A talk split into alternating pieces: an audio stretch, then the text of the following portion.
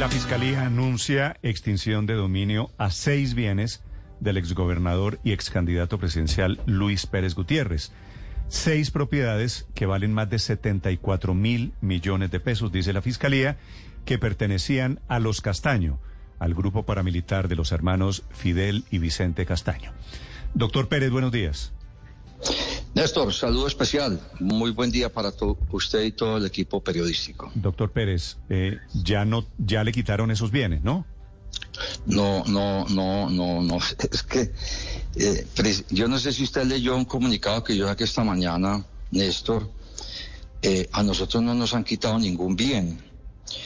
el fiscal, yo le pedí hoy que rectifique, porque todo lo que dijo está lleno de imprecisiones. Nosotros con, somos unos 10 empresarios, compramos una tierra en el 2006. En el 2006 esa tierra fue mm, avaluada comercialmente por la lonja. Esa tierra no tenía, lo, no tenía ningún tipo de pertenencia a los que dice el fiscal de los castaños. Eso se hizo un estudio de títulos nosotros fuimos a la fiscalía antes de comprar en el 2006 y tenemos los documentos donde dice que, que no tenía ningún problema, que podíamos proceder. Igualmente llamamos al Consejo Nacional de Estupefacientes en el 2006 y tenemos también la documentación que eso no tenía ningún problema. La, el representante legal de la empresa que nos lo vendió certificó bajo juramento que en los últimos cinco años que él tuvo la propiedad no hubo ningún tipo de perturbación. Y, inclusive, Néstor, eh, como yo fui invitado a ese negocio, yo, yo tengo, digamos, como un 30, 35% de, de cuatro de los seis lotes que conforman la finca. Yo pagué con la casa donde yo vivía, que yo mismo había construido en el año 98 más o menos, antes de ser alcalde de Medellín. Doctor Pérez, perdóneme un segundo. ¿La finca toda englobada se llama Torre Alta? La finca toda se llama Torre Alta. Son seis predios. Y la finca toda, que tiene miles de hectáreas, vale 74... No, eso no es cierto. Vale Eso no es cierto. ¿Vale 74 mil 74 mil millones de pesos? No, eso dice el fiscal. nosotros compramos esa finca en el año 2006 Mm, creo que entre 4.500 millones aproximadamente. Yo puse mi casa, pues sí ha habido una valorización supremamente bien, pero no es como el fiscal dice que eso tiene 550 hectáreas, eso puede tener unas 230, 240 hectáreas o sea, mucho menos de la mitad de lo que dice el señor fiscal. Nosotros no hemos sido informados de nada, Néstor, en la fiscalía, solo que apareció una, un, creo que es un bandido que está en la cárcel y que dijo que, que, que eso lo quería comprar Castaño o le debían una plata, no, no se sabe, pero no aparece en los títulos de la propiedad nada. En 17 años no hemos tenido ningún problema, Néstor. Es que a cualquier colombiano le puede pasar eso. Sí. Doctor Pérez. Una inseguridad jurídica muy grande. Ricardo, perdóneme, la finca Torre Alta o todo ese predio, las seis fincas que engloban Torre Alta, ¿eran de los hermanos Castaño? Nunca, nunca nunca, en los últimos 100 años, nunca aparecen en los títulos, porque eh, aparecen los títulos.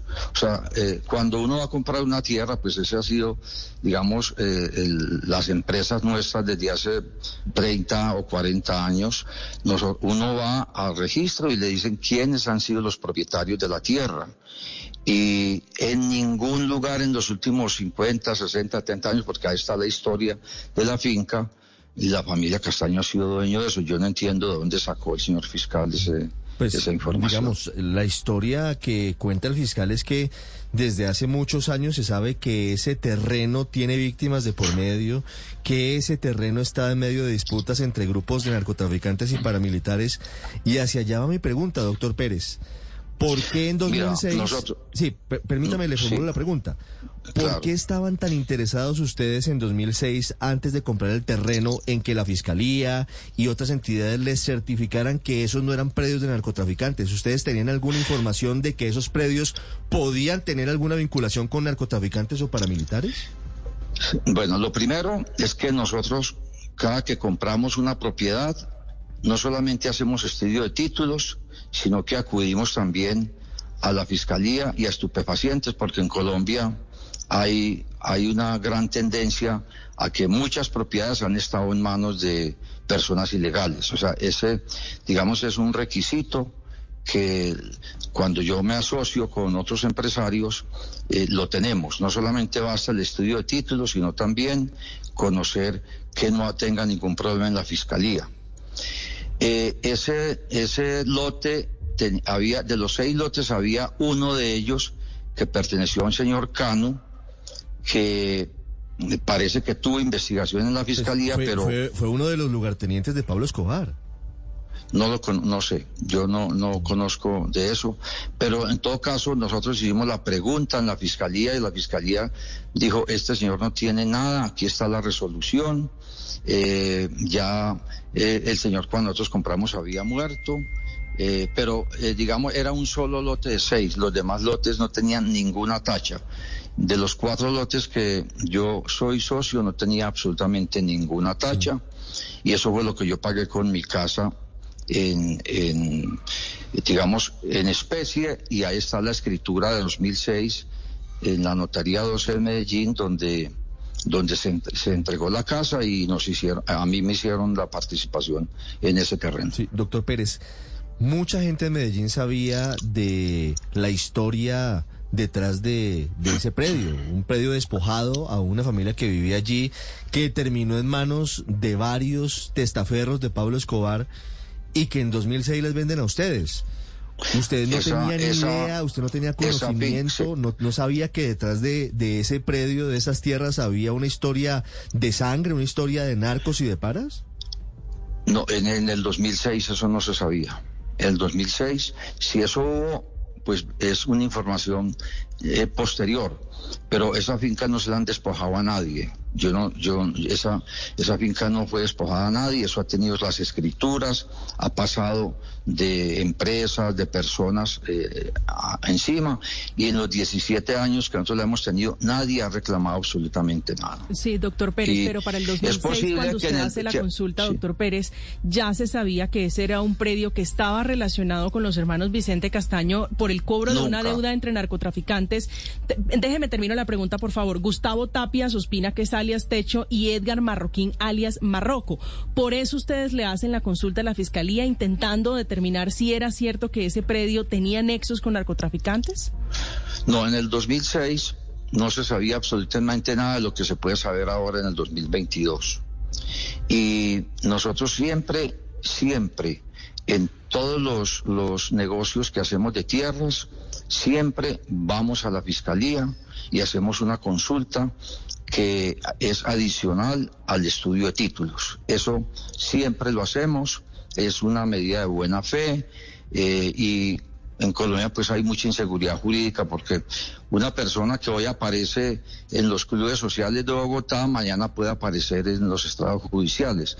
Entonces, eh, por eso es importante que en el momento que uno compre, la fiscalía le diga a uno que eso no tiene ningún problema. Ese es pues como el camino más correcto y el más decente para comprar una propiedad. Doctor Pérez, ¿cuánto les costó este predio? Ese predio en el año 2006 pudo haber costado unos 4.500 millones aproximadamente. Aproximadamente. 4.500 millones. ¿Cuánto costaba su casa? Mi casa, eh, esa casa la construí yo en la urbanización Olivares y podía estar cerca de 1.500 millones de pesos aproximadamente. 1.500 millones de pesos. Es decir, usted puso una tercera parte de lo que costó el predio.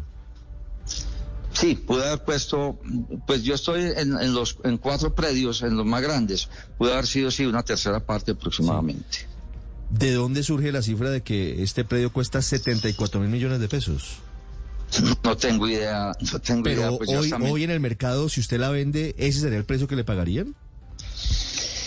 Pues nosotros, mira, el negocio que nosotros mantenemos siempre es comprar tierras, guardarlas hasta que maduren y hacer parcelaciones con casas, construir, etcétera. Ese, digamos, nosotros todavía eh, en, esa tierra no, eh, apenas estamos pidiendo un, un permiso para hacer una primera etapa de parcelación y nosotros no vendemos eso en bruto, sino ya con carreteras, con servicios públicos y algunos lotes se venden con vivienda construida. Sí, lo que, lo que se llama urbanizar.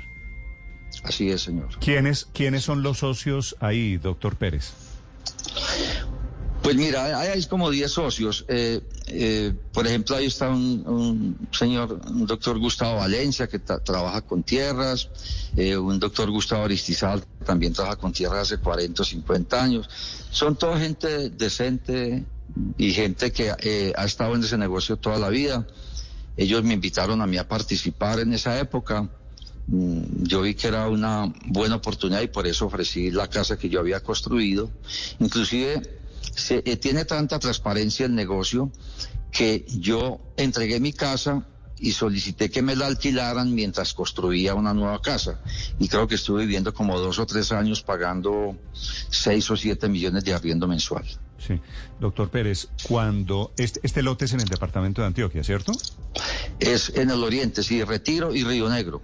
¿Y eso, y eso no le generó a usted problemas si usted tenía el lote y estaba pensando en el desarrollo del lote siendo gobernador de Antioquia? Eh, no, no es que no. Yo cuando fui gobernador no hice ningún solo negocio. O sea, eh, yo, yo he tenido dos puestos. No lo hizo durante, lo hizo antes. El negocio lo hice en el año 2006. Yo, yo no era empleado público. O sea, en los últimos 25 años, Néstor, yo he tenido dos cargos públicos únicamente. Tres años de alcalde y cuatro años de gobernador. Mientras yo he estado en esos dos cargos, yo no he tenido ningún tipo de negociación, como se puede perfectamente certificar. Yo me aíslo completamente de las negociaciones, inclusive nosotros tenemos una parcelación en Santa Fe de Antioquia, también me aíslo de eso. Entonces yo, como empleado público, dos veces que he sido, eh, he estado alejado completamente de los negocios, pero cuando soy, cuando salgo, soy lo que soy, que soy ese empresario desde hace muchísimos años de tierras. Ya, ya hecho el anuncio del fiscal de que hay extinción de dominio para Torre Alta. ¿En qué queda usted y en qué queda la relación? No, pero es que eso, es que eso no es cierto, Néstor. Eso no es cierto. Eh, en la Tierra no, no, no se ha hecho ninguna extinción de dominio. Es que cualquier decisión... Pues pero inicia, inició el proceso. O sea, el proceso ah, demuestra que, la, que los medios entre los cuales usted es propietario pertenecieron a Vicente Castaño, uno de los más sanguinarios paramilitares, y empieza el proceso para que pasen a manos del Estado. No, no, discúlpame. Mira, hay una persona que está en la cárcel que dice que esos predios fueron de Vicente Castaño. En ningún título aparece. Entonces lo que hace la fiscalía es investigar no, no, no, no, no, si eso fue verdad. Yo, con mucho respeto le leo el comunicado de la fiscalía.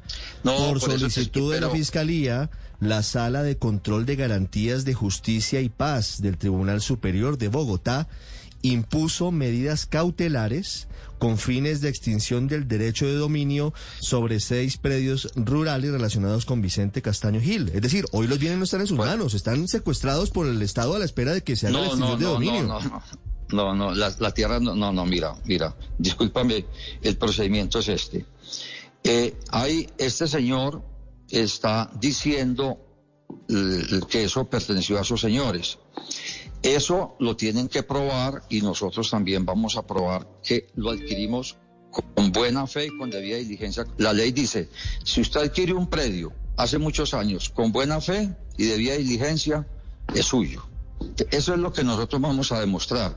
El, los, las sierras no, no han sido eh, intervenidas, sino que hay una, cuando hay una investigación, cuando empieza una investigación, pues toman una medida cautelar. Eso pues es absolutamente razonable.